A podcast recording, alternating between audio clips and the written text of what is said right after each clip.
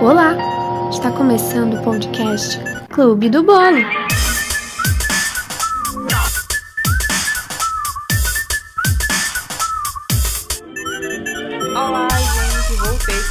Fatia depois de passar algum tempo sem aparecer por aqui. Inclusive, essa fatia, que é a décima primeira, está sendo gravada pela segunda vez. Por quê? Porque eu gravei tá com uns 15 dias e eu não lembrava mais como é que eu tava naquela época, sabe? Eu disse, não sei, não faz mais sentido postar da maneira que eu falei ali, eu não sei, eu não, também não quis editar e nem quis nem abrir o arquivo para ver se fazia sentido ou não. Tô sem fazer nada aqui nesse exato momento, vou aproveitar e gravar. Inclusive, o que mudou principalmente de lá pra cá é que agora eu terminei o mestrado. E isso sim, gente, meu Deus, que alívio. Agora eu sou mestre, tá?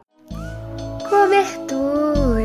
E se você chegou nesse podcast agora do nada, não me conhece, não sabe do que se trata, não, eu não falo sobre bolos, mas qualquer coisa me segue lá no Insta, no Laís Jardim com dois M's no final e vocês vão entender mais ou menos o que acontece. E hoje eu vou falar sobre alguns pontos que eu comecei a prestar atenção no mês passado. Algumas vocês vão me achar louca, talvez, mas vai que alguma faz sentido para vocês também, né? Eu estava pensando nessas coisas quando meu amigo Augusto veio me visitar em janeiro aqui em Petrolina. Eu tava falando, não lembro direito como foi, mas eu tava falando para ele alguns pensamentos nada a ver que eu tenho. Por exemplo, entrar em uma loja e não comprar nada. Tá, mas qual o problema disso, né, Laís? Bom, porque eu fico complexada. E se os vendedores acharem que eu roubei alguma coisa aqui? Tipo assim, afinal, eu passei meia hora aqui dentro, não comprei absolutamente nada e estou saindo sem falar com a vendedora. Na minha cabeça, eu me torno automaticamente uma suspeita. Pronto, gente, eu tô aqui com mercadoria em mim,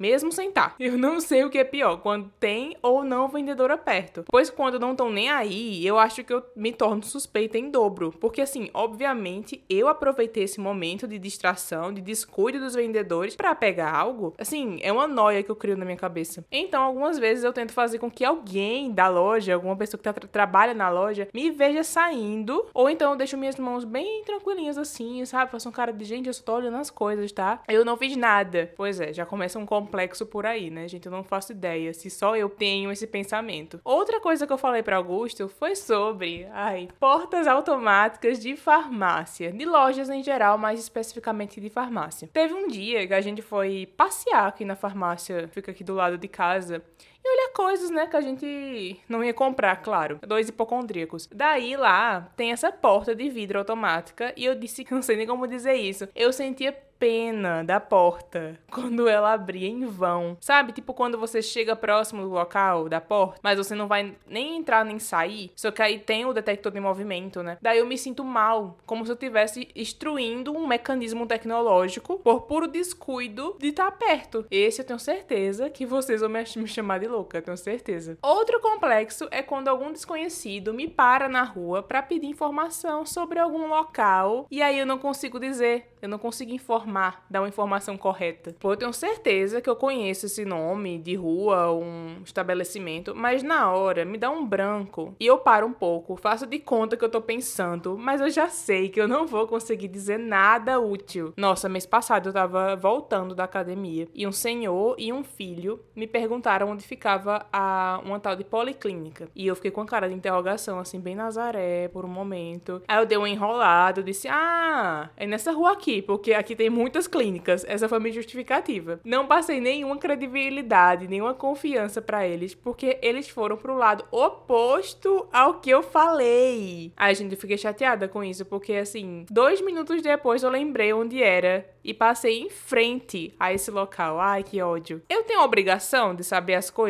para estranhos? Não, mas eu não quero parecer inútil. Mas umas semanas depois desse ocorrido, uma mulher me parou quando eu estava indo pra academia, perguntando onde ficava uma lanchonete que tinha por ali. Aí, nesse momento, meu Deus, eu sei aqui. E dava justamente quase em frente ao local. E eu sabia que ali era uma lanchonete. Eu disse, moça, é aqui. Aí eu apontei onde ficava. Porém, tava fechada, né? Porque era tipo seis e meia da manhã, né, moça? Mas fiquei feliz que eu soube logo de cara. Não sou um caso perdido ainda, né? Outra coisa é quando eu faço algo sem querer ou a culpa é mais da outra pessoa e mesmo assim eu me sinto mal. Exemplo, minha colega no box tava lá segurando a luva de, de proteção. Sabe quando. Não é a luva que você você bate, é a luva que você segura para outra pessoa golpear. E eu tava lá batendo nela, né? Na luva, no caso. Ela simplesmente tirou a proteção de perto do rosto dela, que eu tava no automático ali, né? Fazendo os movimentos que tinha que fazer. Em vez de bater na proteção, foi direto no nariz dela. Aí eu fiquei mal, gente. Eu,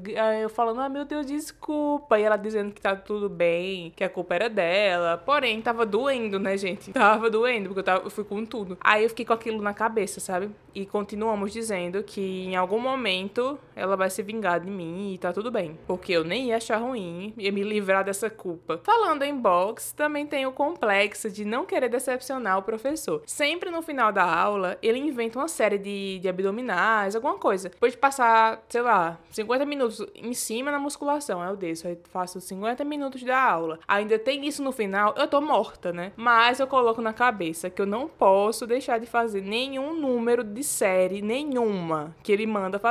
Porque na minha cabeça seria uma grande decepção para ele, sabe? Que tá ali, sete e meia da manhã, pra me ensinar a dar murro. E eu não vou fazer o que ele mandou? Claro que eu vou fazer. Até agora tá dando certo. Eu só não consigo fazer direito. Ai, gente, é flexão. Acho que é isso. É, flexão. Eu não consigo, gente. Primeiro que eu tenho que usar o joelho, porque eu não consigo ficar ali suspensa. E cada movimento, cada descida que eu faço, nossa, é a morte. É a morte. Eles já sabem, o professor já sabe, minha colega já sabe, que eu não sei fazer, mas eu vou os números que ele pede. É 10, é 20, é 30, vamos lá. Tá mal feito, mas eu fiz. Agora, um mistério que eu consegui solucionar e eu nem falei para vocês foi o mistério do vendedor da calçada da farmácia. Nossa, hoje tem muitos tópicos farmácias, né? Se você não está entendendo nada, depois que acabar essa fatia, volta para fatia 6 para saber do que, que eu tô falando, que eu citei lá sobre esse vendedor misterioso. Mas resumidamente, o cara que vinha algumas vezes na semana na parte da noite com uma bandeja e agora uma mesa também, vender algo desconhecido que eu não fazia ideia do que era. Após quase um ano, em novembro passado, Catarine, né, minha amiga, aquela que não ouve o podcast, veio para cá e daí ele apareceu. E a gente já tava com isso na cabeça. Era uma coisa que a gente comentava com Mayuma, inclusive. Ah, Mayuma, a gente vai descobrir, Catarine vai vir e aí a gente vai lá descobrir o que, é que ele vende e tal. Inclusive, se você fica perguntando por que você não foi sozinha, Laís, eu acho que eu expliquei isso na sexta fatia. Enfim, ele apareceu, fui lá com Catarine fazer um truque, né? Ah, eu ali comprar um colírio na farmácia. E aí a gente ia analisar que mercadoria era essa que tinha na bandeja bandeja. Muitos apostaram na época que eu falei que seriam doces, pamonha e afins. E na verdade, gente, é pão.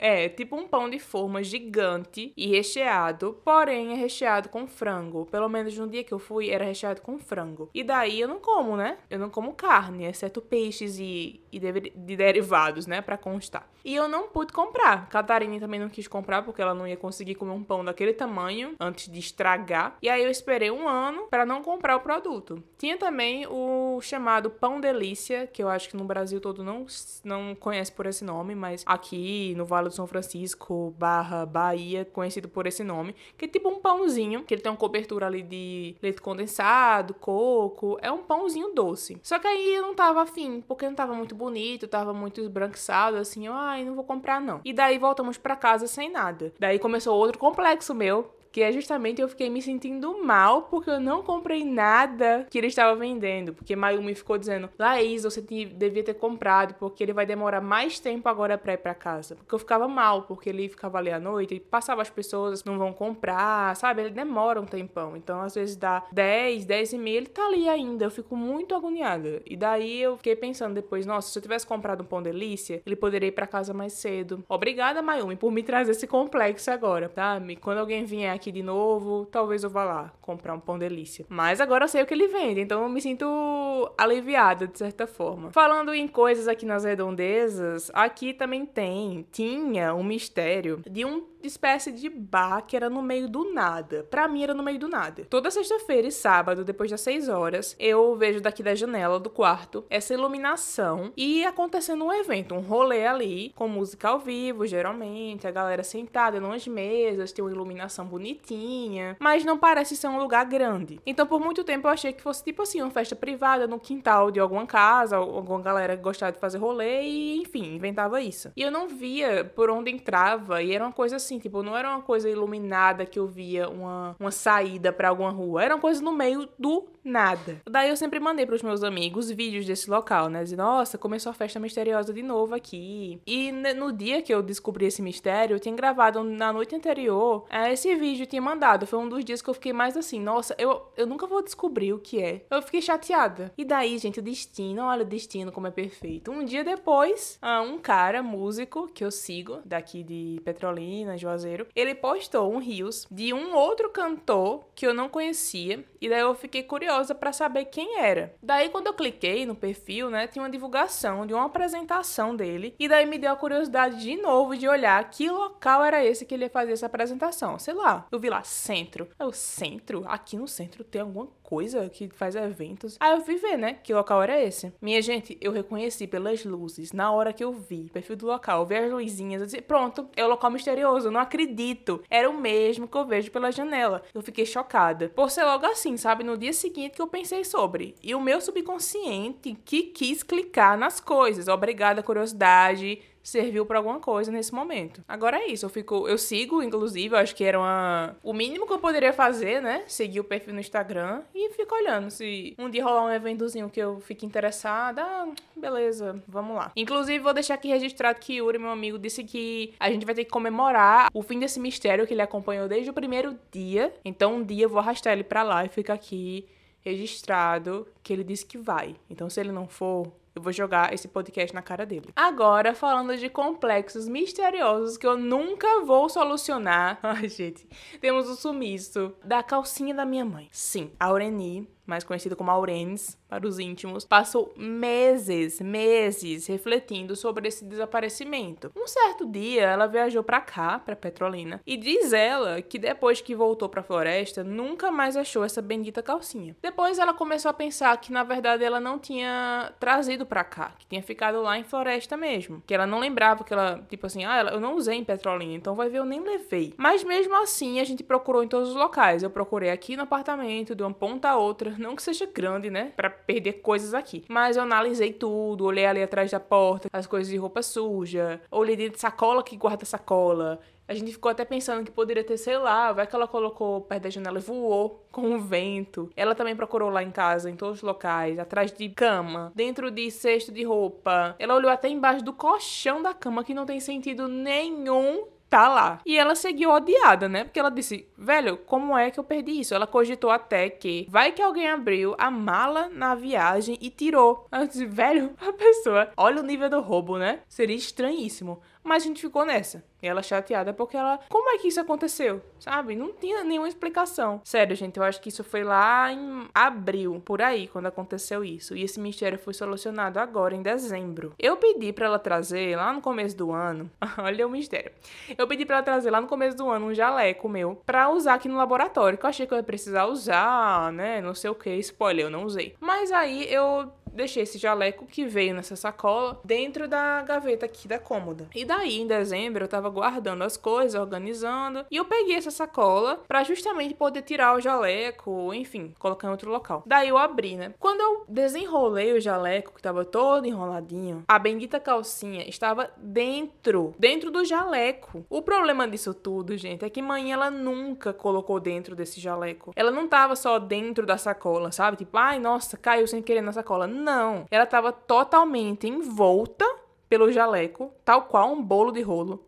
Tal qual um rocambole, pra quem não sabe o que é bolo de rolo. Tipo assim, não tinha sentido. Mãe nunca ia fazer isso. Porque o jaleco era para mim. E a calcinha era dela. E também tem outra coisa. Mãe, ela não costuma esquecer de coisas que ela faz, assim. Ela tem uma memória muito boa, melhor do que a minha. E era mais fácil eu fazer uma cagada dessa do que ela. Mas no caso eu não fiz, né? Porque eu não tenho nada a ver com isso. Não fui eu que trouxe esse jaleco. Então a gente ficou assim, muito noiada com isso. Daí eu já falei pra ela, né? É, gatinha, isso aí, com toda certeza, foi um erro na Matrix. Aí ela veio perguntar o que era, aí eu fui dar um Google, né, para tentar encontrar alguns casos de exemplo. Detalhe, eu nunca assisti Matrix, né, gente, mas eu sei que tem esse efeito Matrix e acontece casos estranhos sem explicação e, enfim, Quem não sabe jogar aí depois, é, erros na Matrix, que vão ver uns casos aí, são verdade ou não, acontece. Pra mim só tem essa alternativa para acreditar. Foi um erro na Matrix e pronto. Alguém, né, que nos controla, seja lá quem for, errou na narrativa, tirou a calcinha em algum momento ali do roteiro e não soube mais como devolver. Como é que ele ia explicar? Colocar de volta. Ai, gente, onde é que eu vou colocar? Porque a Isa e a Aureni já olharam tudo, em todos os locais. Não faz sentido a gente jogar do nada num local que elas já viram. O que é que elas nunca abriram nos últimos meses? Ah, a sacola do jaleco de Laís. Vamos colocar lá dentro. E assim foi que a calcinha voltou pra nossa realidade. Mas tudo bem, a gente já aceitou, beleza, seja lá quem fez isso, sabe? Tudo bem.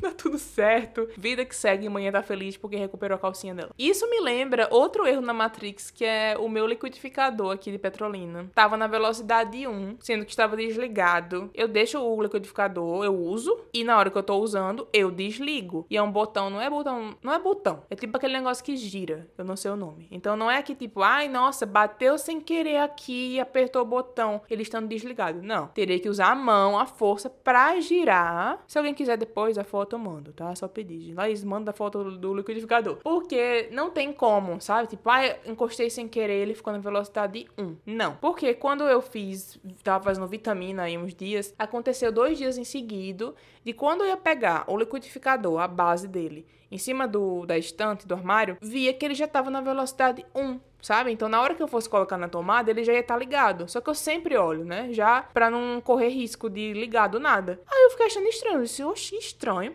Aí quando foi no dia seguinte aconteceu de novo isso. Aí eu disse: não, impossível. Eu não deixei ele em velocidade 1. Para eu fazer isso, eu teria que ter desligado Tipo, tô lá batendo a vitamina, ai, puxei do, da tomada. Eu, eu nunca fiz isso na minha vida. Inclusive, não recomendo. Então, não tem explicação. Então, foi um erro na Matrix também. É tanto que no segundo dia eu fiquei. Não pisquei. Eu olhei para aquele liquidificador e disse: Vamos ver se amanhã vai estar tá na velocidade 1. Eu quero ver. Eu tô deixando aqui intacto, desligado. Aí no terceiro dia não tava. Tava normal. Ai, gente, que interessante, né? Ai, ai. E para fechar, um complexo meu e que tive vitória nisso foi na área de trabalho do notebook de Augusto. Pra gente terminar, né? comecei falando de Augusto, vou terminar também. Que tava um caos. Ele veio pra cá, eu vi que aquela clara de trabalho, cheia de ícones, de arquivos, de coisas inúteis e aí me deu tanta agonia que eu dei um prazo para ele, na época, para arrumar aquilo. Eu disse: você vai arrumar isso. E ele arrumou, gente. Então deixo aqui um beijo para ele que se comprometeu, sabe, em sanar essa minha agonia, esse toque que eu tava vendo aquela coisa.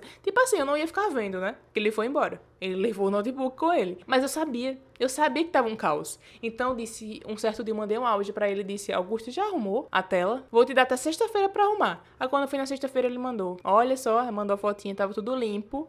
Pelo menos por enquanto, vamos ver no final do semestre o que rola. Tem um outro complexo que eu ia falar aqui, mas eu vou deixar para um outro episódio falando sobre séries, que é o complexo de como os personagens se sustentam sem ter trabalho sem ter nada. Então eu depois eu vou, provavelmente com algum convidado, eu vou falar sobre isso. Então me cobrem me cobrem, que eu acho que isso vale mais do que um parágrafozinho aqui. E é isso, gente. Aproveita para contar alguma, algum complexo louco parecido com o meu, ou se você tem algum complexo igual ao meu, ou se você só quer dizer que, nossa, Laís, como você é estranha. Inclusive, nesse podcast, vocês podem deixar comentários, temos essa opção agora, então é só clicar na descrição desse episódio, comentar rapidamente, se quiser colocar alguma coisa, ou pode falar comigo no Instagram, no Laís Jardim, com dois M's no final, manda DM e dizer, olha, Laís, meu complexo é esse. Também compartilha esse podcast para alguém, compartilha com aquelas pessoas que você sabe que tem algum complexo estranho também, os seus amigos, que isso também é muito importante para criadora de conteúdo aqui, né? Vamos espalhar a palavra do Clube do Bolo. Até a próxima fatia, que será em breve.